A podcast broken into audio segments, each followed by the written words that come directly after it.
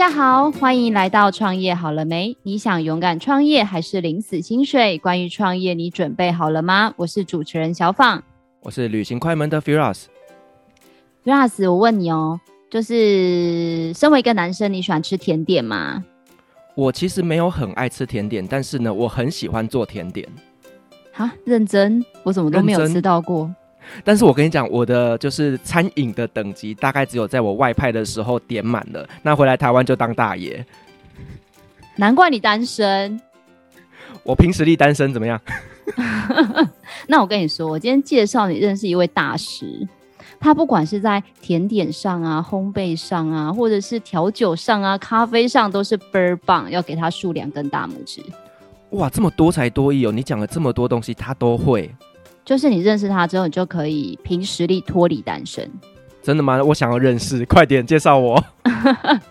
好哦，那我就邀请今天来宾出场。我们今天的来宾是我们开南科技大学观光餐饮与旅馆系的专任老师，同时也是我们两岸餐饮连锁协会的副秘书长。我们来欢迎邱燕燕燕燕老师，欢迎。嗨，大家好，很开心今天有有时间跟大家来做一个分享。对。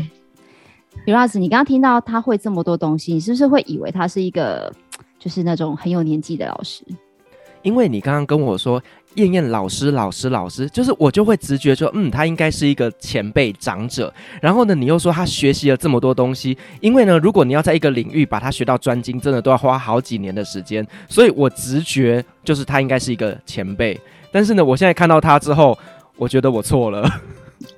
是不是个美女？而且你知道，我很少看到会这么会做甜点，这么会做菜，然后还维持如此苗条的身材。对，我真的看到她之后，我有一点点就是不是我想象中的那个餐饮的一个印象，所以我真的很期待她今天会给我们带来什么样的分享。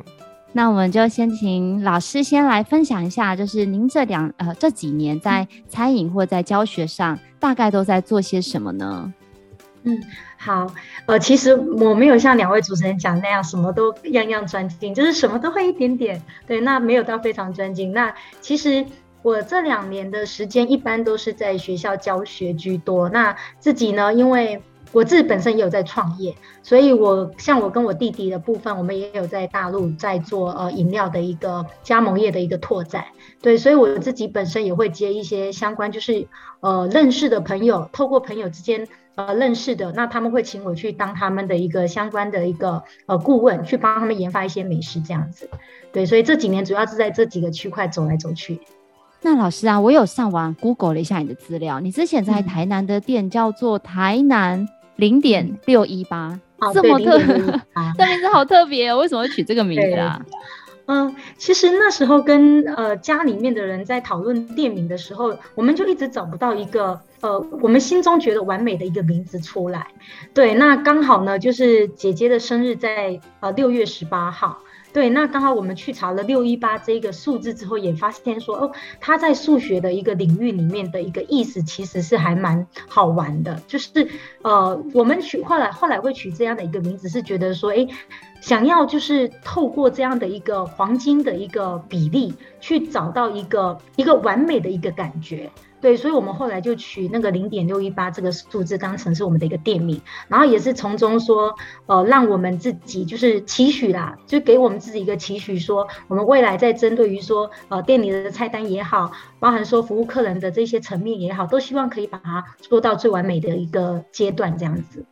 那我想问一下，那这个零点六一八它是什么样的一个餐饮呢？我们当初，因为其实我当初会在台湾开始开店吼，也是因为弟弟的关系啦。对，因为他一直很想要做咖啡店，他跟现在时下非常多年轻人一样，就是。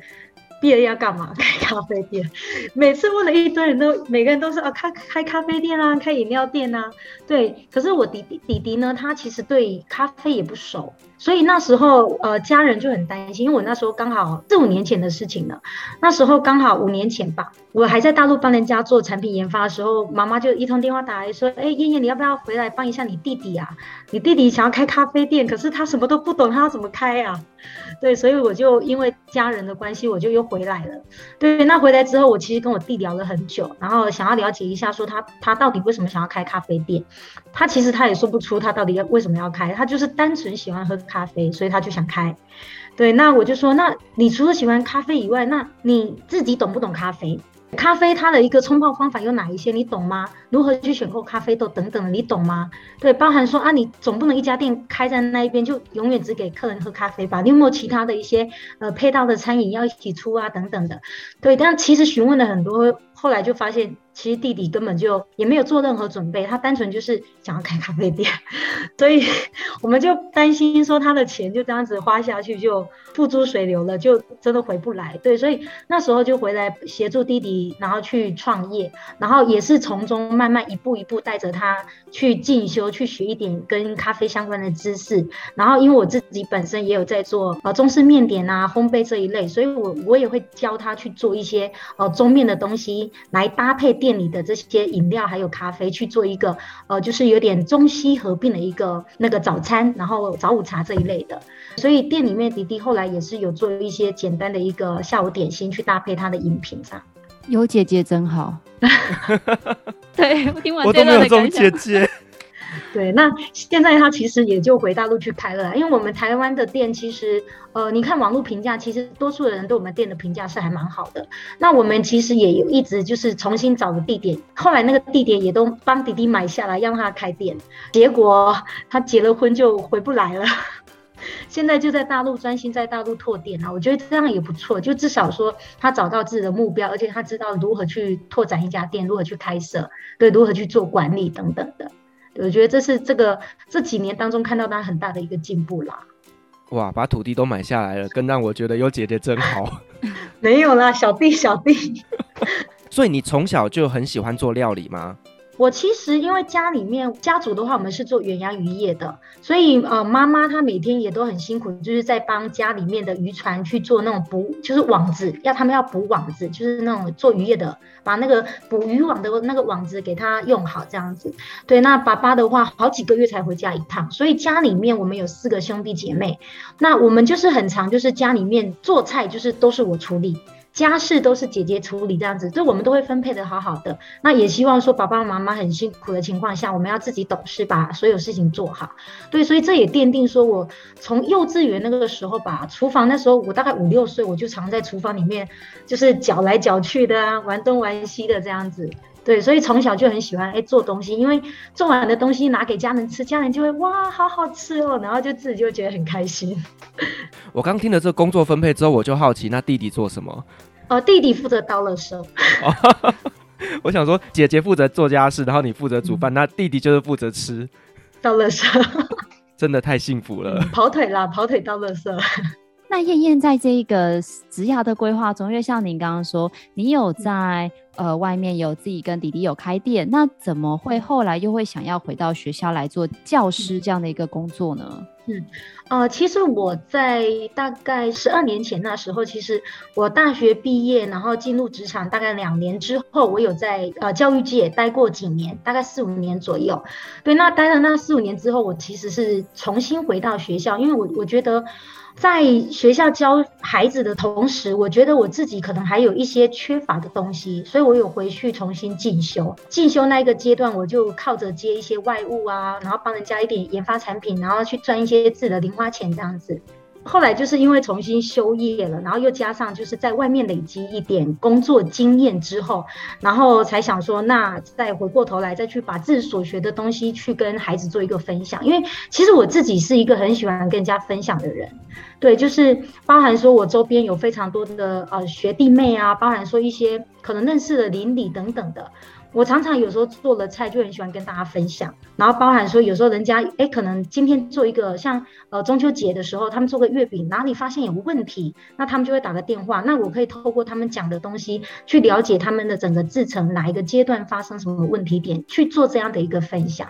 对，所以那时候我回去学校读完书之后，其实也是为了说想要回到回到学界，再把我这一些呃经验传承给孩子们，对，因为我自己很喜欢小孩。所以才一直想说想要呃在教育圈这样子，对，那这个是一个区块啦。我自己呢，其实也一直有一个自己创业的梦想，对。可是我我一直觉得说，呃，自己能力还是有所不足，所以我也不敢这样子随随便便一个人去创业。对，那也是因为刚好有弟弟这样的一个情形，所以我才试着去跟他慢慢去做一个创业。不然的话，我其实都是一直在帮大家做研发，比较少会想说就是自己一个女生这样去做，因为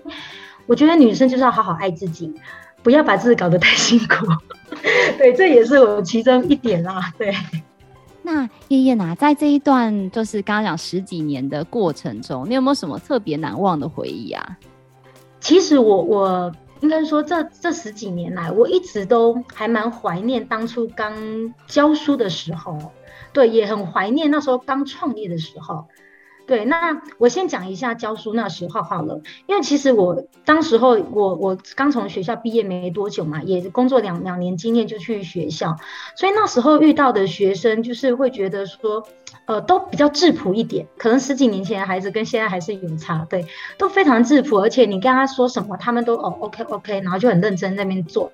对，然后也因此就是。我我只要看到人家愿意做，愿意学，我就自己也也会非常拼命的去做。对，那包含说有一些东西，他们跟我要求，哎，老师我可能比较不懂，我是外行的，那我我我也会因应他们的一个需求去做一个学习，然后再教教他们。包含说像考证照这些东西也是一样，然后包含说带学生去参加比赛啊，累积他们的一个国际观、国际经验等等的，这个也是。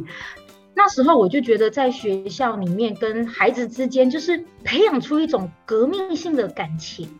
也是刚好是在我教教学前的前面那几届。对，那后面像我这几年教学，我就比较少有这样的感触。对，可能南部的孩子跟北部的孩子，他的性质还是有差。对，所以呃，从早期孩子们很极力的学习，跟现在孩子是你逼着他，然后每天在那边后面催促着他，他们都其实没什么。那种动力去学东西，所以那个感觉就差很多。所以在刚教书的前几年，我就还蛮喜欢那那一种，就是那个氛围，我非常非常的喜欢。在创业那时候，其实我也是，就是弟弟开始想要做这这件这个创业这个工作的时候，我那时候也有思考过，说我要不要持续跟弟弟把这件创业这件事情一起完成下去。因为我我其实还有针对于创业后面还要怎么去走，然后包含说未来要不要发展呃加盟等等的，然后我的市场未来要不要往那个对岸去等等的这个部分，我其实都都有在做一个思考。当时候呢，我就是我在。继续在进修的同时，我其实就是在弟弟的店里面帮着他这样子一起做。那其实说认真的，我们整个店的厨房的所有产品、饮料的部分，我也给弟弟非常多的意见。因为我自己也是学过饮品嘛。弟弟那时候其实他什么都不会的时候，我就有帮他报名了，就是呃谢美美老师，就是台湾的这个调酒界大师谢美美老师的一些相关课程，我就帮他报名，然后就你就给我去上，就是没有上班时间点，你就晚上给我去进修。对，因为他必须要理解，对，所以他晚上也是因为这样子逼着，然后我们两个人就是真的是每天早上哦七点。就是这七点就要到店里开始制备，到晚上我可能十二点我还在店里，我还在那边做我们所有东西的一个备餐。虽然说那时候真的每天至少站十二个小时起跳，可是我都觉得那一段辛苦的日子过得非常非常的充实。现在回过头来想一下，我我觉得。呃，如果你要不要问我要不要再回去创业？可是我我可能还是会想的，我觉得很辛苦，可是因为我喜欢，所以我会愿意再重新回过头再去做这件事情。如果你可能少了我这样的一个喜欢程度或热情程度的话，我觉得对很多人来讲，可能尝试了一次两次之后，你可能就就是不会再有这样的一个冲动。像我跟弟弟呃刚一起开业的前几年，其实我们的基本的东西都是有回收回来的。比较可惜是因为就是弟弟的一个人生规划跟我这边就是不一样的地方啊，所以我们现在就是分开。可是我还是会协助他店内的一个相关产品的研发的。像现在他在他在大陆开的店叫采茶饮之，对，那慢慢的，呃，因为现在疫情的关系，所以他现在关门在家里做甜点，因为他接下来下一阶段就是要卖甜点搭配他的饮品这样。所以说就是呃弟弟那边现在的事业就是在那边做呃茶饮的连锁嘛。茶饮连锁，对，听起来是一个蛮大的市场。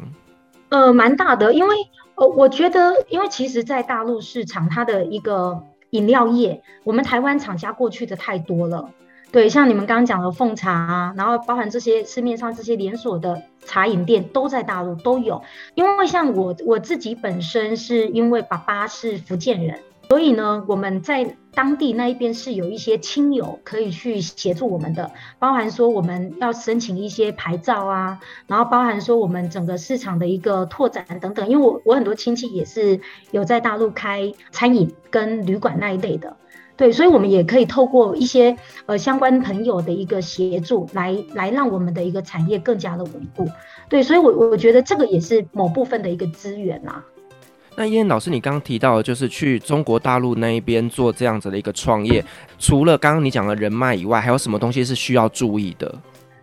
技术性的东西真的是怎么讲？因为大陆人学很快。技术层面的东西，你真的你不要怕人家学啊！我我只能说，现在这个时代，真的你网络上随便找，你也可以找得到配方。当然会有一点点小小的出路，没错。那为什么我会逼着我弟弟去学，从最基础的东西，引调的基本调味啊，练认识材料这些东西开始学起？因为他必须要知道这一些。呃，基础的这些技术型的后面的这个理基本理论架构是什么？他这样子针对于他未来在做其他的产品研发的部分，他会比较有那个概念，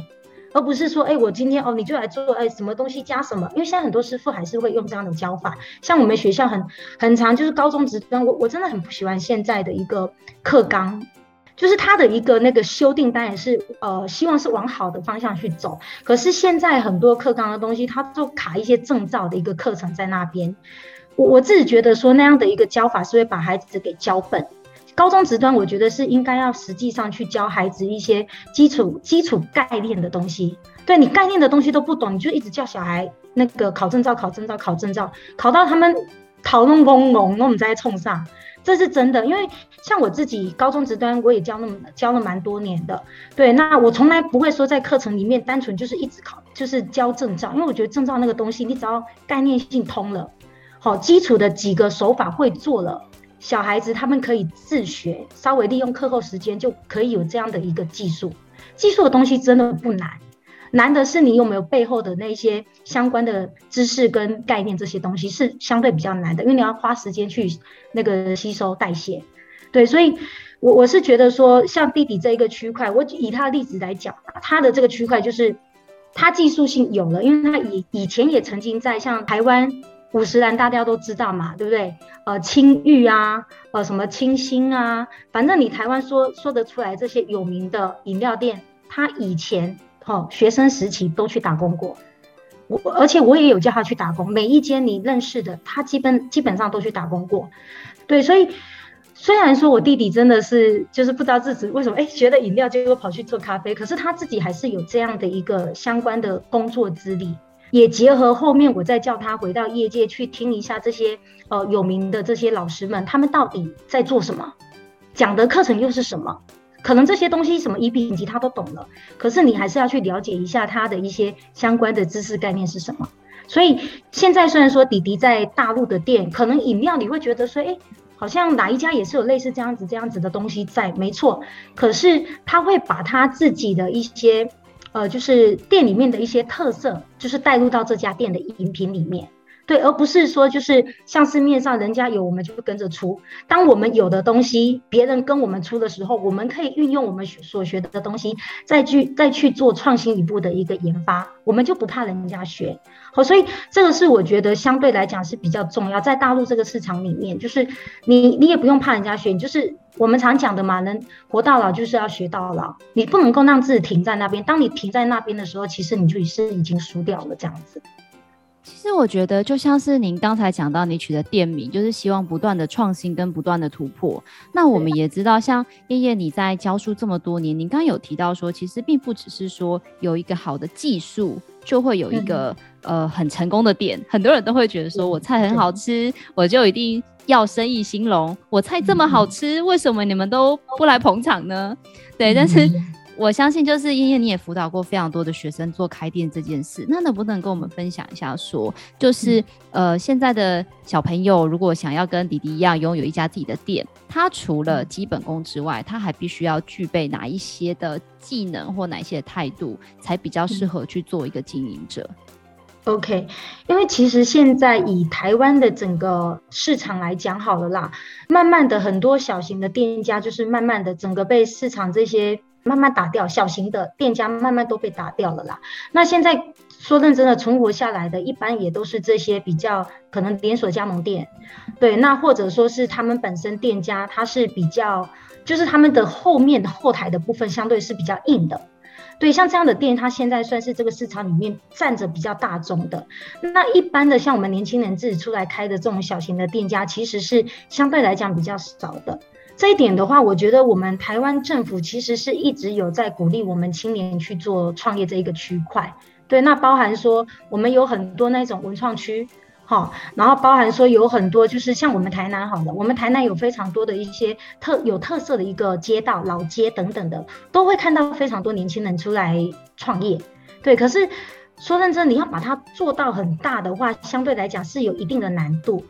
对，所以你可能说你要去结合一些不同不同的一个，就是用异业结盟的一个方式去把你的你的产业这一个区块给它做大，不然的话，如果你永远就是做自己的做自己的，很少能够把你的这个就是呃产业把它做大，这这一点是相对来讲会比较难一点点的。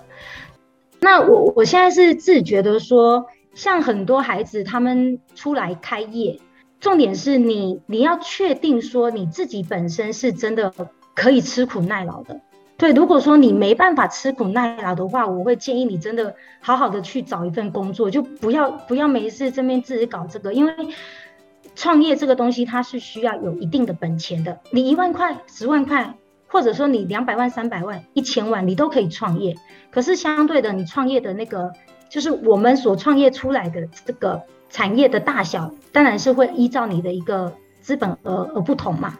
像是我有一些朋友，哈，他们一开始他们是真的没有资本，那他们创业是走什么？就是跟人家租那个摊车，推着摊车去人家可能校门口啊，或者说呃，在一些那个集市去做贩售。如果你可以接受这样的一个方式，你可以慢慢去做。如果你是没资本的人，你也可以用这个方式先赚到一定的资本之后再去做。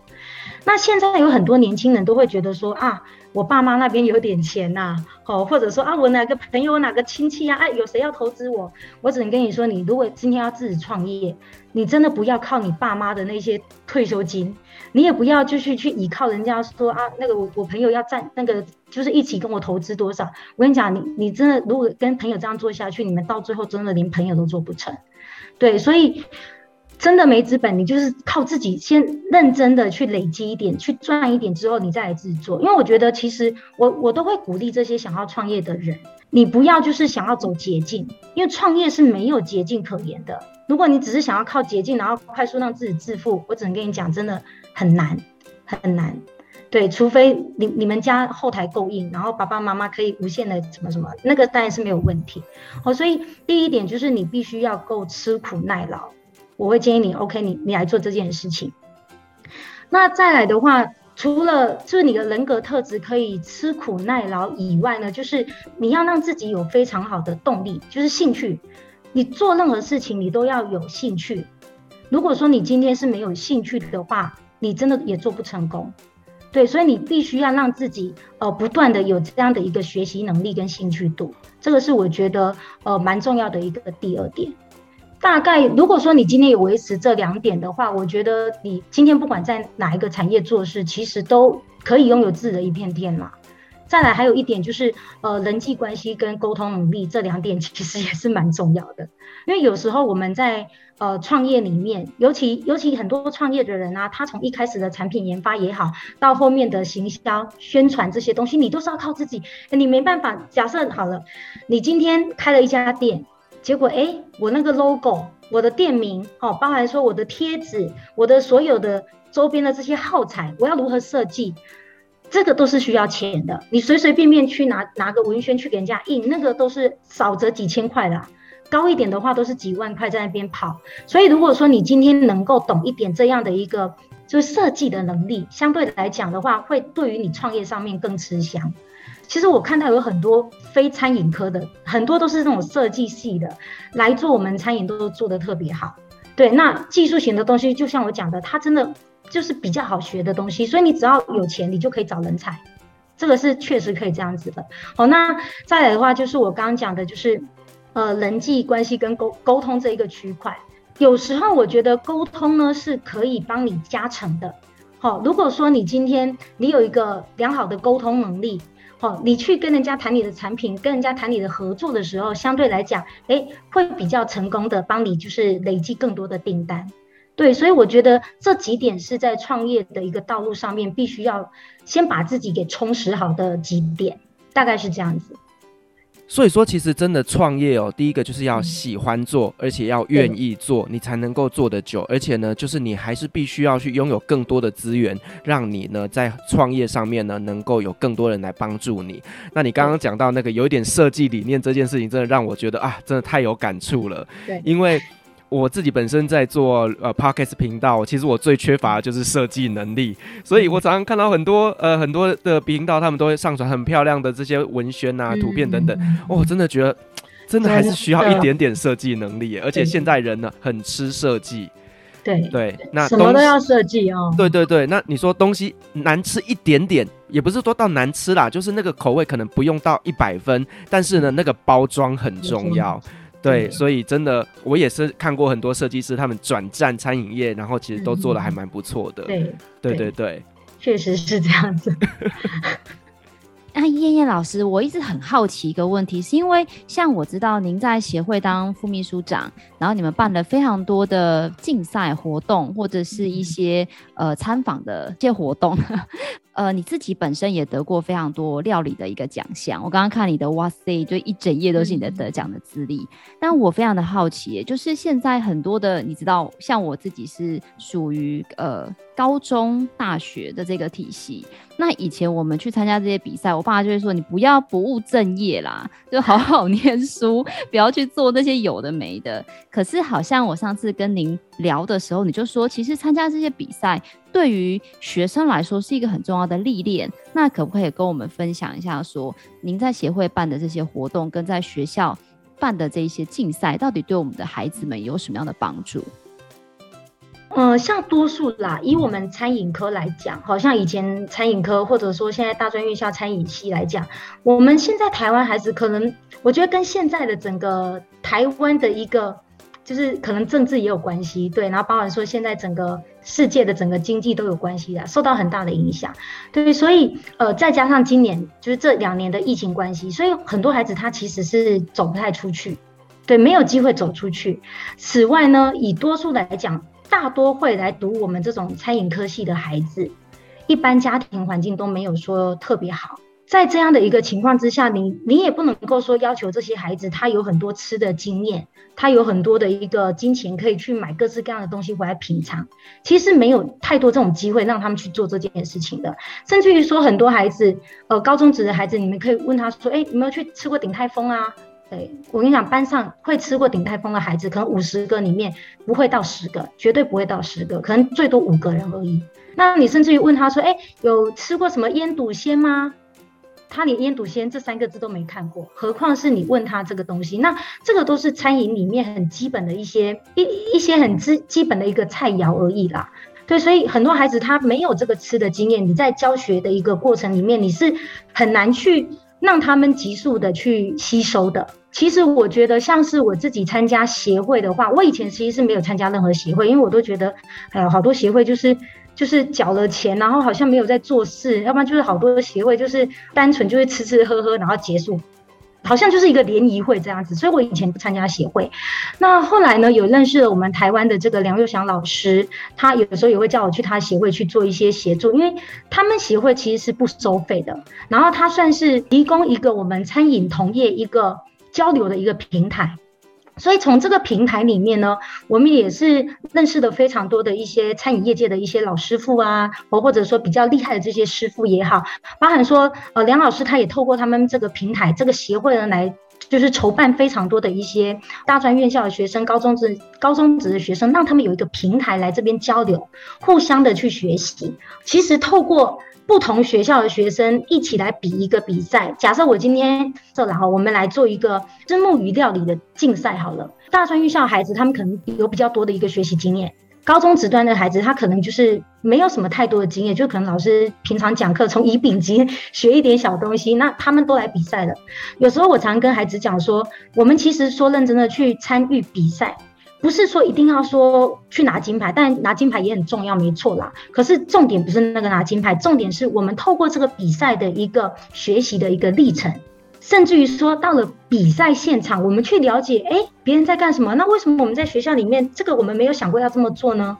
其实是要帮这些孩子去开眼界，让他们去了解，在他们的世界之外，还有怎样的一个世界，可以让他们去跟这些人去学习。除此以外呢，也可以让他们去多认识一些呃业界这些师傅们。好，所以我刚刚有讲到这个人际关系这个区块，其实透过这样的一个平台，他们也可以去跟他们这些偶像啊拍拍照也好，哎，未来有机会的话，也可以进入人家企业去做那个攻读去学习等等的。我觉得这个这个都是一个很好的一个平台，去让孩子做这件事情，因为不是每个孩子都可以一次拿个三四万出来去出国比赛，没有每个孩子都这样子，他们没有钱，所以只能利用在国内比赛的一个机会。所以当这些孩子他。看多了这类型的一个相关国内竞赛之后，他慢慢的眼界开了之后，这时候你再跟他们讲说，哎，孩子，可能在新加坡啊、马来西亚、香港啊、什么韩国等等，你看你你跟他们讲说，哎，哪里还有呃其他的相关竞赛，他们其实都会有兴趣。当他们有兴趣的时候，他们就有动力去促使他们来做这件事情。可能他会利用呃学校打工也好，或去外面打打工也好，累积了一笔钱，跟着老师、跟着同学一起去国外去比赛。比赛过程也是一样，跟台湾一样，就是去跟人家学习的。OK，那学习的一个情况之下，如果能够让他们顺利拿到金银铜，哎，那回来真的就是皆大欢喜。他们既拿到了名次，而且也学习到非常多的东西。对，那我当然会希望说，其实像我们餐饮的，如果说。台湾本身就是比较小嘛，而且现在说认真的，这样的一个环境是非常封闭的，所以我们现在孩子能够学习的东西也有限，再加上现阶段的一个教育政策、政治上面所讲的这些什么去中国化啊，哎，我们台湾现在都没有老师在教什么八大菜系，几乎都没有了。对，所以我也觉得这是一件很可惜的事情。慢慢慢慢的，梁老师、梁陆祥老师也很常跟我讲过一句话，说我们要读万卷书嘛，不如行千里路。所以，我们出去跟人家交流的这些过程，包含比赛的一个过程，其实都是来累积我们经验的时候。那这些东西呢，后续如果说你有去，你在创业的时候，它也可以变成你更多的一些不一样的一个能量，包含说创意的东西在你的创业里面。对，所以我会蛮建议说，学生有机会就多去参与，多去走走。这个就像是我们读音乐科系的孩子会去听音乐，听各式各样的一个那个呃音乐表演等等的。哦，那你学跳舞的人，你总不能永远就在自己家里跳嘛，你总是要出去跟人家交流啊，每种舞舞种都去学一点啊，这样子你可以让自己的一个能量越来越多。餐饮的孩子真的要要多去参与啊，因为你你不去参与，你永远在学校学的，你你总不能高中只学完乙丙级，然后大学又在乙丙级。你永远就是把自己锁在那里了，你一点国际观也没有，因为现在整个世界大家都在国际化，就只有台湾在本土化，我就觉得这是，啊，让我很受不了的事情，对。刚刚老师在讲这一段比赛的画面中，我就想到了小当家，他们就是在厨艺 PK 赛的时候，那个画面马上就出来。好，那当然，刚刚老师讲到说，参加比赛不只是说，呃，你可以得到一些奖项呐，然后帮你做呃一个加持，那同时也去做交流。另外，我觉得有一个很重要的，其实就是说，他们透过比赛，他们会去更精进自己的厨艺，就有点像是运动选手，他们为了要得奖，所以他们更努力的去训练，让自己进步。那同样的，有一个比赛放在眼前，也会让我们的学生更加精进自己的厨艺。我想这个真的是在于呃求学过程当中是很重要的一个过程。老师，其实因为像您认识我，是因为我们在马祖做了很多的餐厅辅导嘛，然后有幸透过梁老师，然后可以认识您这样子。那其实我在这几年在餐饮的市场，其实我有观察到一个现象，就是年轻人都不想做餐饮。就是餐饮永远都有很多很多的人才的缺口这样子，对。但是每年餐饮系毕业的学生有很多，那不知道老师是怎么样来看台湾这个餐饮的市场，还是未来很多餐饮系真正有兴趣的孩子，他会被迫要到其他的地方去寻找更适合他的工作？其实哈，呃，像我我因为我是高三毕业嘛。那我们高餐毕业呢，通常就是留在业界的，真的是不到三成。就是餐饮相关的，包含观光旅馆这一类，真的不到三成。对，那现在相对来讲更少了。以我现在教的学校也是一样，因为我我们是一个观光呃餐饮跟旅馆相关的学校，我们学校其实餐饮相关的学生相对来讲是比较少一点点的啊，它一般都是以观光为主。现在很多孩子，其实你在从观光旅馆或者餐馆或者单纯厨艺。这几个跟餐饮相关的，就是我们的观光餐旅体系，这整个相关的来来看的话，一般多数的孩子走外场或者说那种休闲旅业的，相对来讲会比我们走内场的来得多。那包含说，我之前在高中职端的时候，很多孩子会选择餐饮科，其实都单纯就是喜欢吃、爱吃，觉得餐饮科不用读书，然后就来了。很多孩子这样子进来之后，因为他们也还找不到自己的目标到底在哪里，所以他们就因为单纯觉得这一门学科好像就是可以让自己过得很轻松，所以就这样子而来。很多孩子因为他既没有目标的一个情况下就来学，然后他他也不是说没有兴趣，因为至少说他的兴趣就是吃嘛，所以他上完课之后能吃他就觉得 OK 了。那能不能毕业就是简单考一两张证照就毕业了，这个就是现在台湾的。多数的高中生都是这这样的一个状态，对，所以我也觉得蛮奇怪的，就是门槛就是有点越设越低，越设越低，就会造成我们的孩子真的也是没有东西在后面催促着他们去努力，因为现在很多家长也不太去管嘛，现在老师管太多，像我以前，我常会跟学生说，你们去告我啊，去告我，我不怕。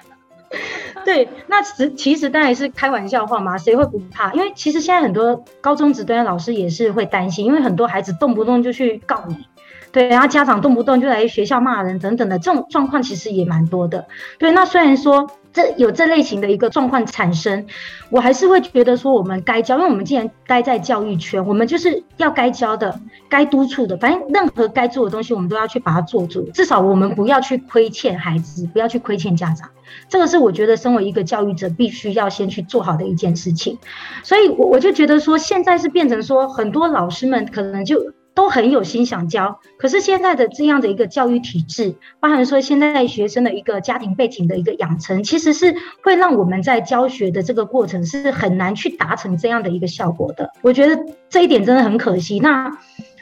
我我自己以往是家长都很好啦，都不是什么恐龙家长，所以我一向就是我在教学里面，我很常会邀请我的呃家长，就是在我们家长日一定要来，我会去跟家长去做一个沟通协调，然后包含说学生的一个一整个三年三年或四年的一个进程要怎么去做，我也我也会想要了解一下家长你们的想法是什么，哎，你的孩子来我们这个科系读，你的想法是什么？或者说你只是单纯想要他未来去好好的去就业，那每个家长想法也不太一样，包含家长讲的跟学生讲的其实都不太一样。我们做老师的其实就是从中去取得一个平衡，然后去协助。可能家长希望孩子去好好的去那个找个工作，哎，学生也 OK 的。好，那我们未来就针对于培训他技术层面多一点。那让这个孩子未来可以顺利去就业，OK，两方面都 OK 了嘛。另外一方面，有一些学生跟家长可能他们意见是不太一样的，那当然我们还是会以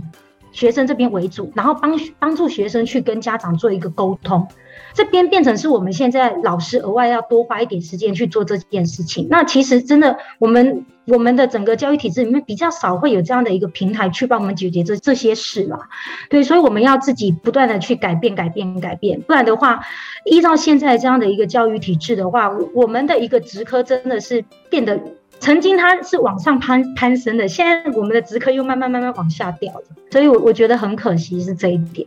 真的当老师也不容易耶。燕燕，我想问一下，就是说，如果说你的学生他未来有自己想要创业的一个想法的时候，嗯、通常你都会给他们一些什么建议？嗯、呃，我其实教过很多孩子，他们其实都想要未来就自行创业，就像我弟那样。老师，我想开个咖啡厅。老师，我想说，哎，老师，我要开个甜点店。OK，天真啊。呃，因为教的学生不同，他他们有些学生是有经验的。好，以前是真的餐饮科系上来的，那教的有一些学生是以前完全没经验，对，那我会先看这个学生的长处在哪里。好，假设说，哎，这个学生他是餐饮科系的，好，那他以前曾经学过甜点，那他以后想要开甜点店，我觉得 OK 啊。他现在就是少了一点业界资历嘛，对不对？所以我会透过我身边的一些人脉去帮他们介绍到一些那个，就我朋友自可有开甜点店的，我会介绍他们去那边工作，顺便累积相关的业界资历。假设如果说哎没有找到合适的，我会推荐他去上某几个呃业界比较知名的一些老师的相关课程，去跟人家学一点，这个对他未来在就是创业上面都有帮助。好，那像有的孩子他可能不是餐饮科系的，他可能是学像刚刚我所讲的设计类的。OK，我觉得设计类的孩子呢，你你也以后你不用真的下去当当什么呃，就是厨房那边自己做，如果你会做，当然是最好。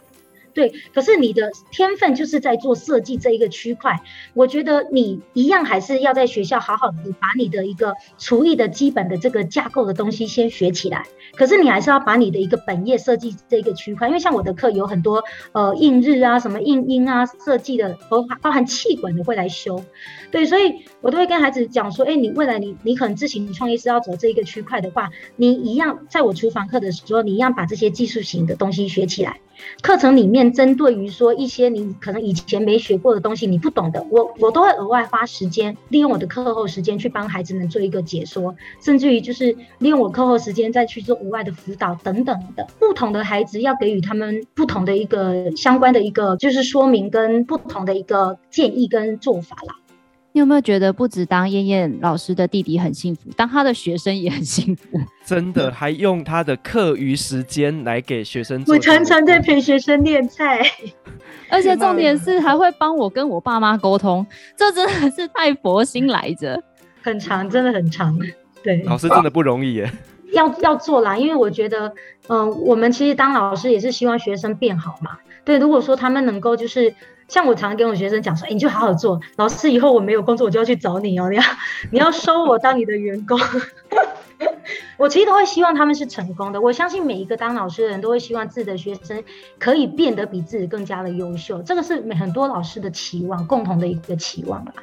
老师，那我最后再问您一个问题，因为刚才你前面有提到说，就是除了当老师之外，你也有自己创业过，那有在帮一些企业做研发。那我可不可以聊聊，除了老师身份以外，就是研发这个部分，您大概都会协助企业做哪些事情呢？像我之前在大陆那那一边呢，因为其实做的东西蛮广的，因为我我本身是读中餐厨艺系，以前以前我其实就是很爱炒菜的一个人，而且我很喜欢吃中国菜，所以我那时候读中厨系的时候，我们老师也会觉得说，哎，这个女孩子你去做点心就好，你不要这边跟人男生在那边拉多地啊嘛，就不要这边搅那么大的一个缸啊，那么大的一个啊，你也拿不起来，女生力力气那么小。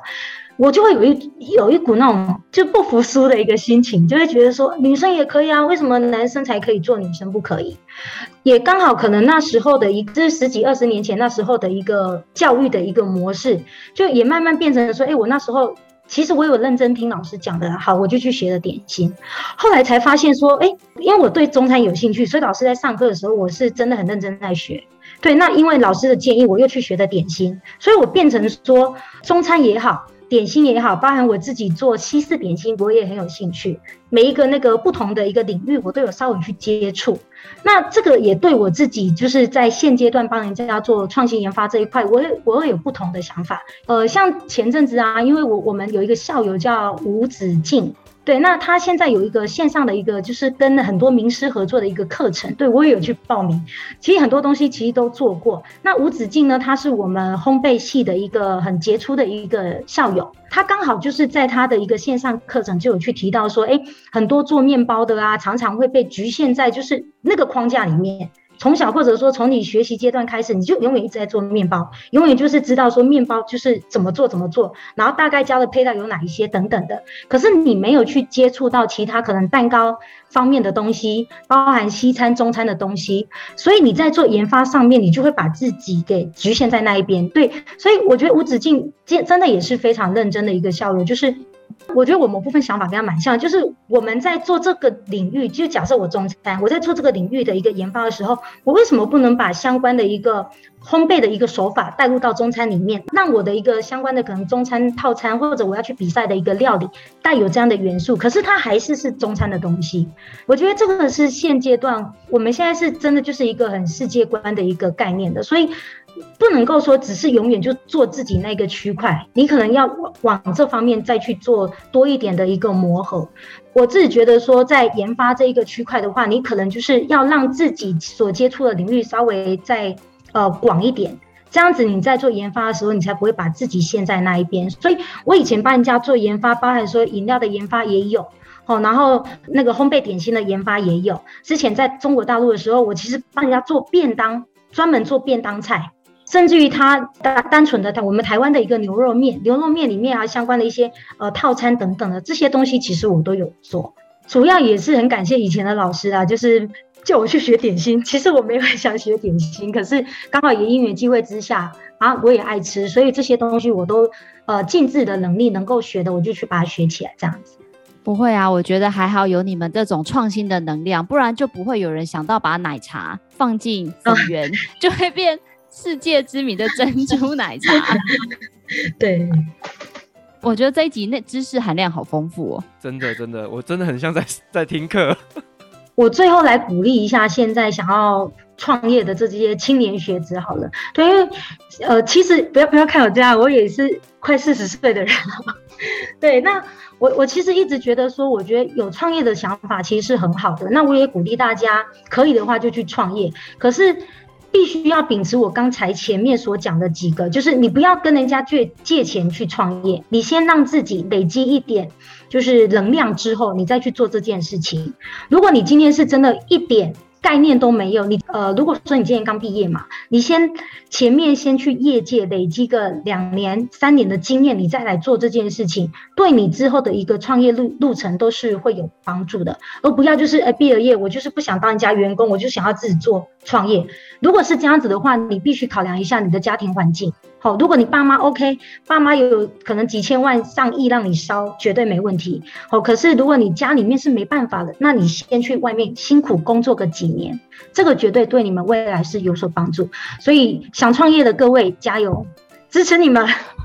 哇，非常感谢老师给我们的勉励，就是我觉得。很多现在就像老师说的，我听到超级多小朋友都说我想要开一家咖啡厅，我也不知道为什么，就是年轻人好像创业 number one 就是开咖啡厅。那也希望呢，今天透过燕燕老师的分享，可以让大家对于餐饮还有一些创业有更多的一个想法。那当然，我们也会把老师的资讯留在下方资讯栏。如果你有更多想要对于这个餐饮的想法，或者是想要参与我们协会的一个活动，都可以跟我们的老师来做相关的联络。如果您喜欢我们的节目，别忘了给我们五星好评加分享哦。创业好了没？我们下次见喽，拜拜，拜拜。